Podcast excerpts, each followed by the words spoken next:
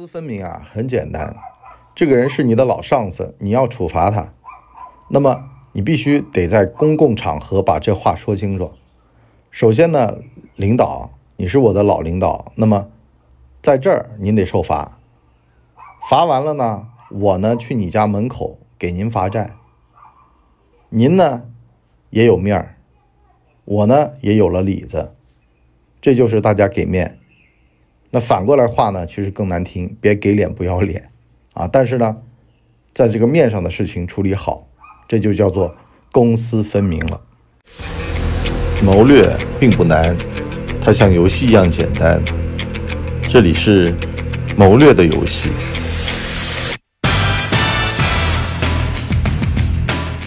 谋略的游戏，今儿个呢，跟大家讲一讲菩萨心肠，霹雳手段。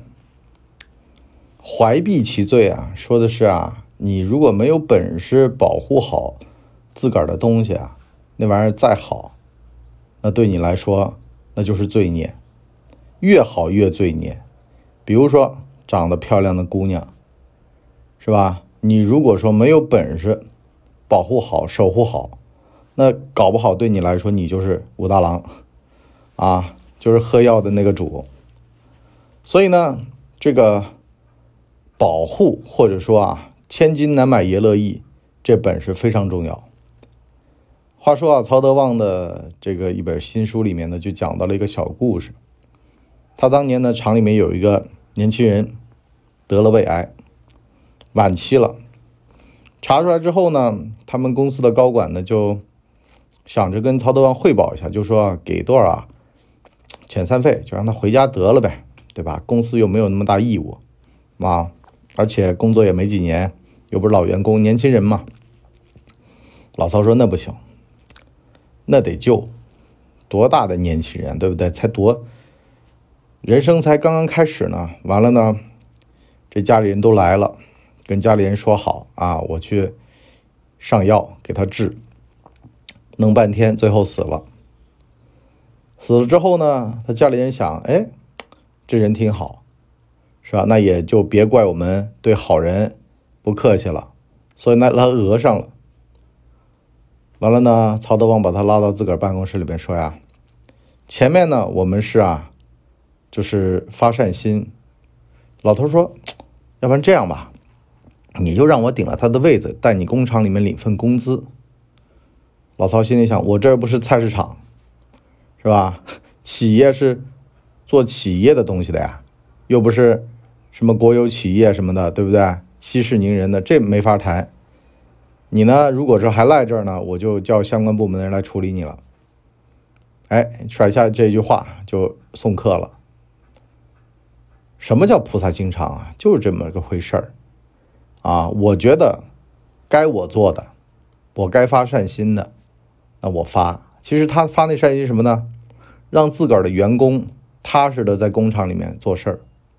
是吧？你有什么事儿，我们都会管你的。可是呢，如果后面这个口子开了，啊，这个不讲理了，而且呢还让人不讲理成功了，那以后就会有很多人蹬鼻子上脸。很多的规矩啊，实际上都是这样的啊。当你这个事儿是对于未来有利的，对于组织里面的人心是有凝聚作用的，那但做无妨，啊，做就做了呗。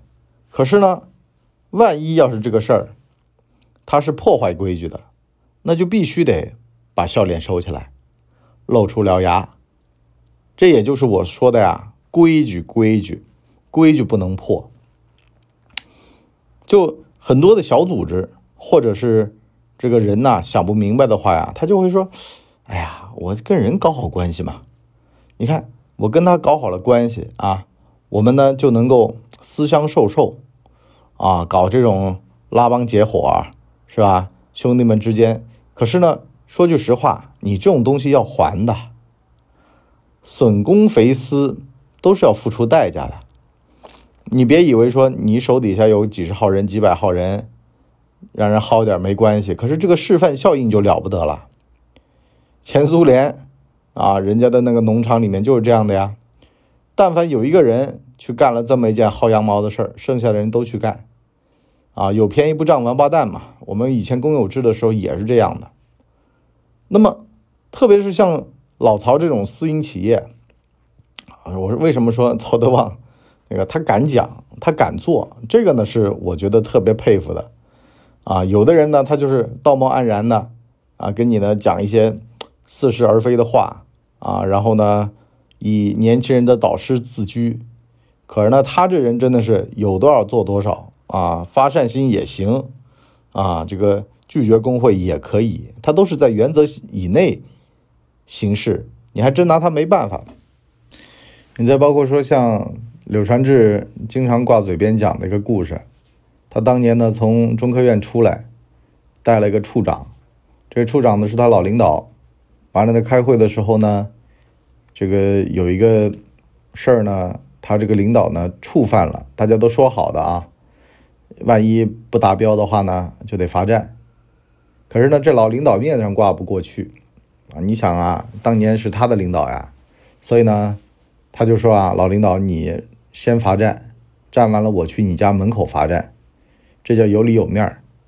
规矩是规矩，人情是人情，人情是我得去你家门口给你跪着去。可是呢，今儿个在这儿，那你得罚这个站，啊，因为呢，这是大家的面子，它不是我的。开公司办企业呀，一定要搞清楚公和私的区别。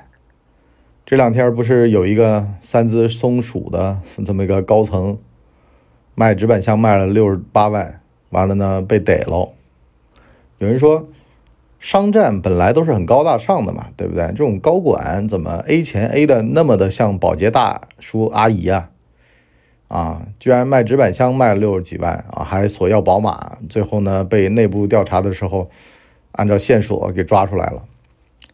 其实吧，好多的这种什么贪官啊，好多的这种污吏啊，关键都在哪儿呢？关键都在于呢，他对于规矩他心里没个数。到底哪些是能碰的，哪些是不能碰的？也有呢，就是那种啊，刚开始得逞了，发现哎，这块地儿没人管，啊，完了呢就自个儿把手伸进来了，洞呢是越挖越大。刚开始呢就偷点粮，后来呢整袋整袋的搬，最后呢这窟窿补不上了，那就进去了。所以啊，首先一定要分清楚公和私的界限。啊，说难听点儿。公三只松鼠的董事会的钱，啊，这是东家的钱。你呢是掌柜儿，掌柜儿呢，你只能拿你掌柜儿该应的那份钱。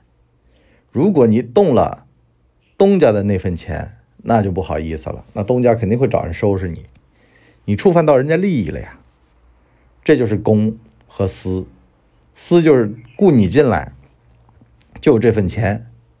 你要乐意，你拿着你干，打落牙齿或血吞；你要不乐意，你走人。你别在那儿说，我又不想走人，我又想要东家那份钱，那迟早要出大事儿。就很多的落马贪官啊，说起来都是那些老板水平比我差好多的啊，哦，天天从我手上过那么多钱到他手上，我看着不舒服，我看着不乐意，凭什么呢？是不是？我水平比他高那么多，啊，而且刚好从我手上过。其实啊，有一种杀人方法，就叫做把他放到肥缺上。如果这人但凡有一点私心的人，那到那个地方就能把这个私欲给极度放大，他就会觉得非常不公平。心里面有一点小不公平的人啊，到了那个地方，他整个人生天平都倾斜了，都歪掉了。那就容易出大事儿，所以嘛，我就说，很多时候不是好事儿啊，也不是坏事儿啊，坏就坏在呢，你刚好到了这儿，好就好在呢，把你给放到了那儿。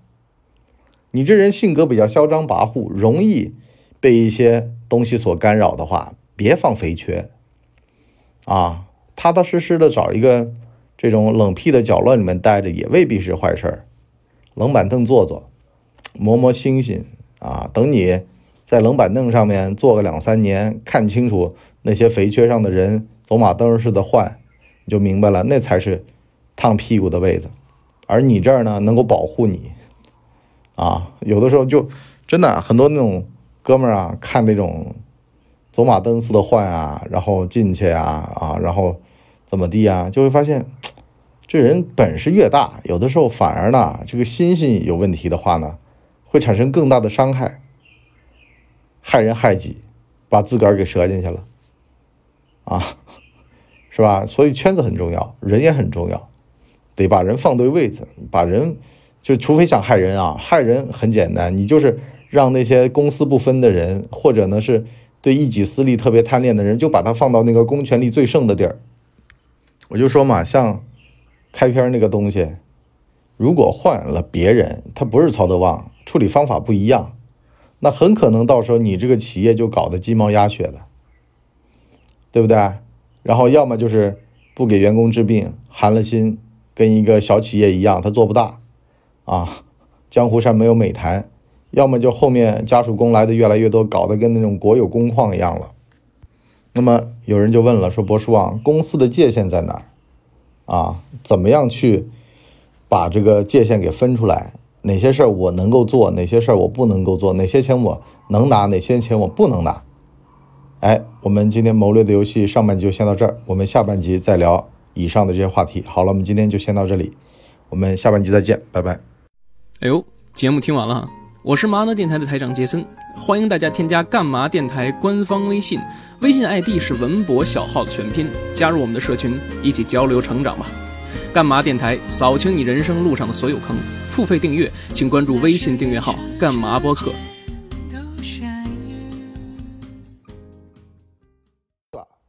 大家呢，请给我们的专辑点五星好评，啊，这样的话呢，我们才能够到首页去迎接更多的朋友来光临。